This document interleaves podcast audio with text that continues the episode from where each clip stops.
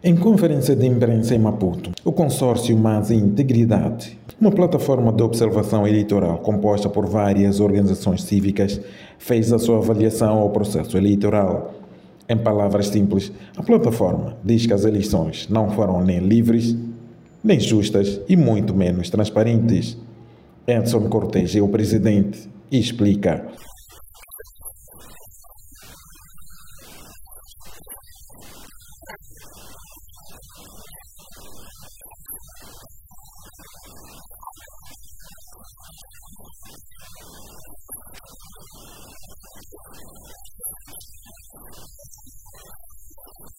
A organização atribui a culpa aos órgãos eleitorais ao nível central, que, na sua opinião, continuam a ser um instrumento do partido no poder.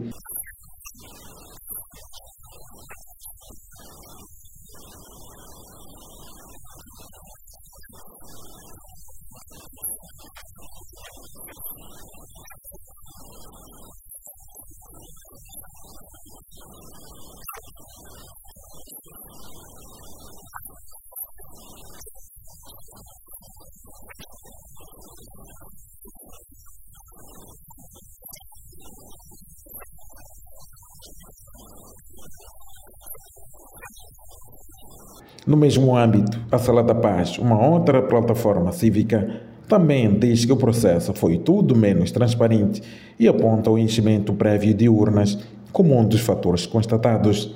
Felicidade Chirinza é a coordenadora da Sala da Paz. A Sala da Paz tem estado a monitorar este processo e está preocupada com o facto de as irregularidades verificadas mostrarem resultados preocupantes e termos, em termos de integridade, transparência eleitoral e confiança nas instituições e atores políticos eleitorais.